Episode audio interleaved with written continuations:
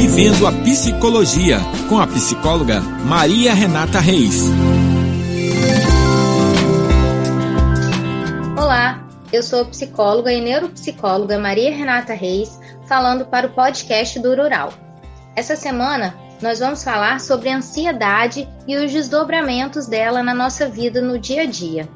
Eu estou aqui com o meu convidado, que já está quase virando um participante fixo, não é mesmo, Eduardo? Olá, ouvintes do podcast Vivendo a Psicologia. Aqui é o Eduardo, mais uma vez. Um imenso prazer de estar contribuindo com esse podcast. É, eu sou psicólogo, trabalho na área esportiva e espero construir um papo bem bacana aqui, como foi semana passada. A gente resolveu falar de ansiedade, né, que foi um tema que a gente chegou a comentar na semana passada, e os desdobramentos disso no, no nosso dia a dia. A gente tem as questões da ansiedade, né, ligadas ao esporte, ligadas no nosso cotidiano como no geral. E dentro disso, né, é importante que as pessoas saibam a diferença entre a ansiedade e entre os transtornos de ansiedade. Dentro do que é ansiedade normal, a gente pode esperar uma ansiedade que ela vem antes, né? Ela antecede contexto, alguma coisa que vai acontecer de novo, por exemplo, na nossa vida. Isso por si só já gera ansiedade. E a gente tem a ansiedade patológica, que é considerada ansiedade crônica, que é quando ela não tem uma causa aparente e que está te atrapalhando. A partir do momento que aquela ansiedade é uma ansiedade que atrapalha o seu dia a dia, que faz com que você não consiga lidar com as suas questões, já precisa ser investigado. Mas no uhum. geral, a ansiedade é uma coisa até boa, né, para o nosso organismo. Ela faz com que a gente fique mais alerta, ela faz com que a gente se movimente de certa forma para que as coisas aconteçam. Então, a ansiedade também tem um lado bom, né? Ela não é de todo ruim. A gente só precisa ficar atento à dose que isso nos traz, né? Até que ponto é, ela pode estar sendo prejudicial ou benéfica. Sim, sim. Em relação à ansiedade né, no, no âmbito esportivo, ela também sempre foi vista durante um tempo como um fator psicológico é, prejudicial né, ao rendimento do atleta, ao rendimento esportivo. Mas atualmente né, já tem evidências e relatos assim bem consistentes de atletas que interpretam a ansiedade, né? E assim ela passa a ser uma facilitadora no rendimento, né? Apesar de ser uma das principais variáveis que interferem no desempenho. A interpretação da situação é, é o que vai dizer se a ansiedade ela é facilitadora ou se ela é dificultadora daquela situação em si, né? Exatamente, porque através disso o outro consegue identificar, né, quais são esses sentimentos e por hum. consequência ele consegue identificar também o que está gerando esse sentimento de ansiedade, né? Ele se percebe nesse estado ansioso e aí ele consegue modificar. E a gente pode falar também, já entrando no campo, dos tipos de ansiedade, né, que, que existem, pelo menos falando aqui sobre a minha perspectiva do esporte, mas que não foge muito da perspectiva geral da psicologia, né? Seriam a ansiedade de traço, né? E a ansiedade de estado sendo a de estado, que é o, é o componente de humor em constante variação, né? Seria aquela ansiedade que a gente tem antes de uma prova importante, Sim. ou de, de, do casamento, ou uma de entrevista de emprego, de emprego, né? Situações assim é, da, do nosso dia a dia, mas que causam esse, essa despertam essa ansiedade. Né?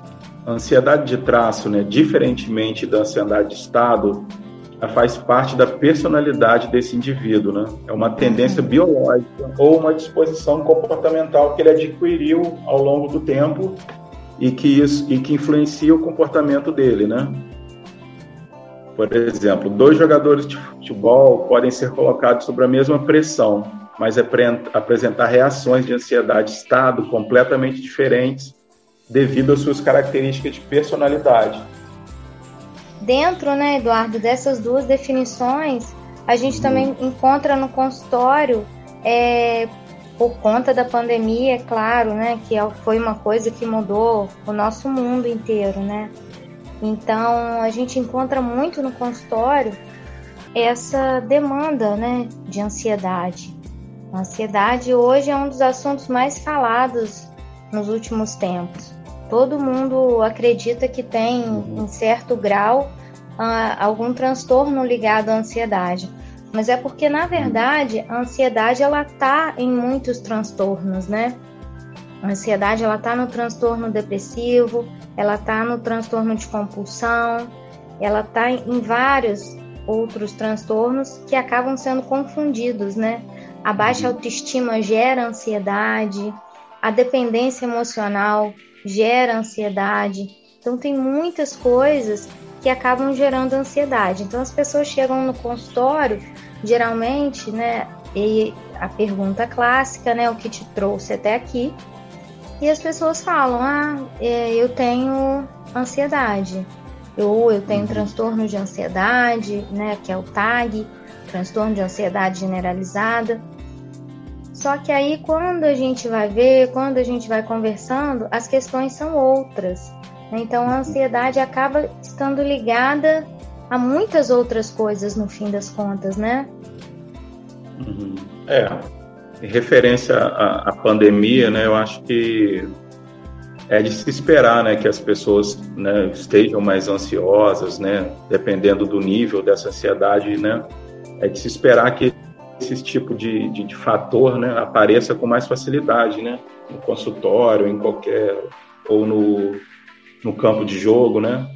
É, a questão toda é o que você disse, né? O que está por trás disso, né? Será que é só esse esse uhum. conteúdo é, manifesto, né? porque isso é o, é o conteúdo manifesto que a pessoa entende que que dali que derivam as suas questões, né? E, na verdade podem ser questões mais profundas, né? Exatamente. Na maior parte das vezes são questões mais profundas, inconscientes, que a pessoa não tem a noção de que aquilo está acontecendo de certa forma.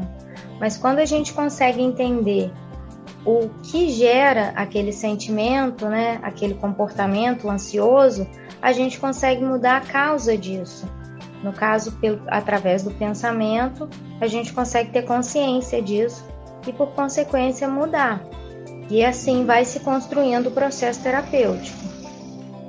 É, o que mais, Eduardo, você poderia acrescentar para a gente em relação a essa questão da ansiedade nos atletas? Existe alguma forma, né, de lidar com esse estresse, com essa ansiedade? Eu penso que no, o primeiro passo para se fazer intervenção né, nesse sentido do controle de estresse e ansiedade é aprender a identificá-los, né? O que também não, não é uma coisa muito simples de se fazer, né? Você acabou de dar um exemplo agora de uma pessoa que chegou no consultório e que entende que todos os problemas que ela tem aparentemente é, derivam da ansiedade, né? Então uhum. isso isso é uma forma de da pessoa se perceber, né? Isso também é um, é um trabalho a ser feito, é um exercício que demanda tempo, sensibilidade, né? Muita consciência. Então eu acho que esse é o primeiro passo, é a pessoa é, aprender a identificar esses fatores antes de, do momento da intervenção de fato, né? Exatamente. Quando se perceber nesse estágio ansioso, né? Entender até que ponto isso é considerado normal e até que ponto a pessoa precisa de ajuda, né? Porque muitas das vezes a gente não consegue sozinho. A gente precisa de um profissional de saúde mental para que possa ajudar com esse caminho. Existem algumas técnicas, algumas coisas que eu indico para os pacientes e que eu acho que tem um resultado enorme. A principal dela foi essa que você acabou de falar, que é se perceber, né? estar num estágio consciente e se perceber, é, tentar entender o que gera, qual é o gatilho que gerou aquele sentimento de ansiedade. Nós temos também coisas que influenciam diretamente na nossa saúde mental e que, por consequência, ajudam nesse estágio de ansiedade. cuidar da saúde, né, Eduardo, como um todo, né? Porque assim, Eduardo, é, a pergunta, né, e a questão que todo mundo quer saber, né, como controlar também essa ansiedade no meio de, de uma pandemia mundial, no meio de tantas questões pessoais que estão se desenvolvendo.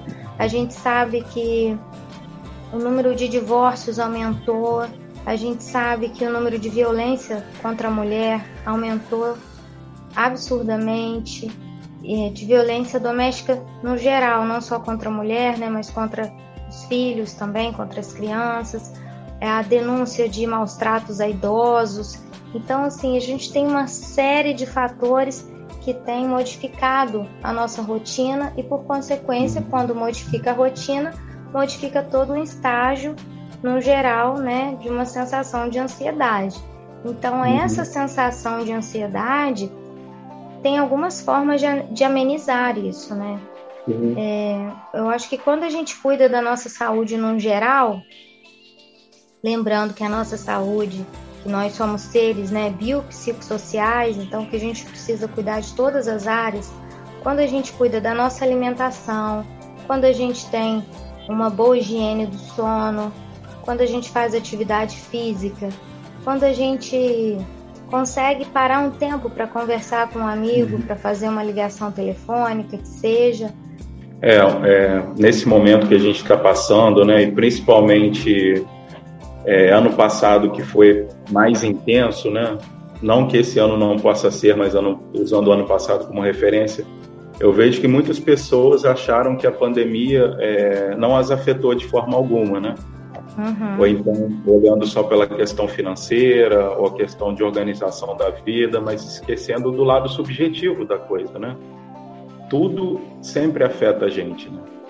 Mas quando a gente se percebe, entende, conhece o nosso comportamento, o nosso corpo, os nossos pensamentos, a gente consegue monitorar e ter ali um controle mais assertivo do que do que está acontecendo, dizendo, opa, eu estou ansioso, está acontecendo alguma coisa, uhum. será, será, que aquele acontecimento me afetou?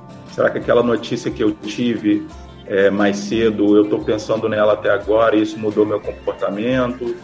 É, será que minha reação fisiológica mudou por conta da discussão que eu tive mais cedo? E não a gente tomar uma atitude de achar que, ah, isso não está me afetando ou já foi, já passou, e não, não, não ter esse olhar mais atento para essas questões, né? Porque a partir do momento que, que a nossa mente né, se desequilibra, é, é, é um próximo passo para a gente desequilibrar todas as outras áreas, né? Do nosso corpo, da nossa vida, da nossa rotina, enfim, da nossa, da nossa vivência como um todo, né? Exatamente. Falando em equilíbrio, né? A meditação também é muito usada para restabelecer esse equilíbrio, né? Estar no momento presente, poder vivenciar o agora, o hoje, o agora, sem os pensamentos acelerados, né? Lembrando que, que a gente vive num mundo acelerado hoje, né? A gente vive num mundo onde as coisas acontecem para ontem, né? De forma geral, as pessoas estão muito mais conectadas, né? Do que nunca estiveram né, em todo, todo o período da, da Idade Moderna. Trabalho invadiu a casa, então, de certa forma, a gente está no meio onde a gente não consegue se desligar de tempo algum, né? Hora nenhuma a gente consegue se desligar. É, as relações de trabalho, é, de forma geral, também foram alteradas né, nesse período, né? A nossa relação com, com o trabalho, né? Exatamente. Como você disse, né? A gente passou a trazer o trabalho para casa, né? E como é que fica isso? Como que se dá isso na nossa cabeça, né? Isso demora um tempo para a gente elaborar essas questões, né? E todas as questões que advêm dessa mudança, né? Mudança gera insegurança, né? desconforto. Né? Há uma certa resistência natural do ser humano em, em continuar na zona de conforto ali, seguro, né? E a gente, quando eu digo ser humano, né, a gente como indivíduo, precisou mudar de uma hora para outra, né?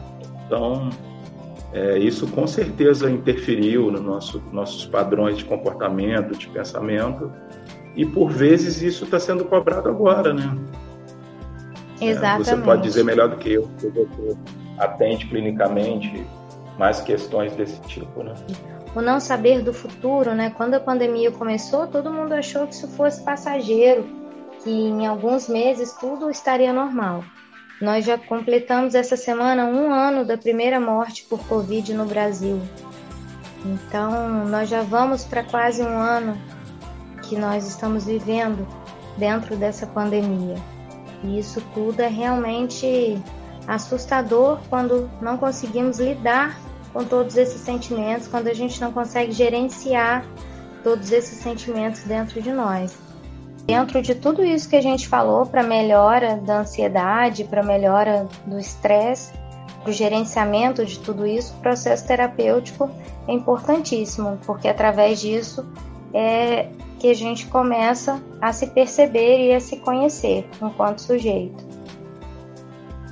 Eu quero agradecer, Eduardo, mais uma vez a sua participação aqui no Vivendo a Psicologia, da sua contribuição enriquecedora, para que você possa estar mais vezes aqui com a gente também.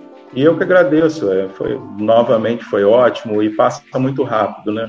Quando o assunto pega uma linha muito boa de raciocínio, a gente é, consegue explorá-lo, né, passa muito rápido. Eu que gostaria de agradecer a presença e pode contar comigo para as outras vezes. Vou estar deixando aqui a minha rede social, meu Instagram, Eduardo Underline PC, para quem se interessar pelos assuntos relativos à psicologia do esporte ou buscar atendimento, me encontra facilmente por lá. Já gostaria de agradecer o convite novamente. Muito obrigado pelo convite. Tá, joia, Eduardo. Obrigada a você pela companhia no nosso podcast do Vivendo a Psicologia. Eu sou a Maria Renata Reis, psicóloga e neuropsicóloga para o podcast do Rural. Esse foi o nosso podcast da semana. Vocês me encontram nas redes sociais, Instagram, arroba Maria Renata Reis, e na página do Facebook, Psicóloga Maria Renata Reis. Esse foi o nosso podcast da semana. Até a próxima!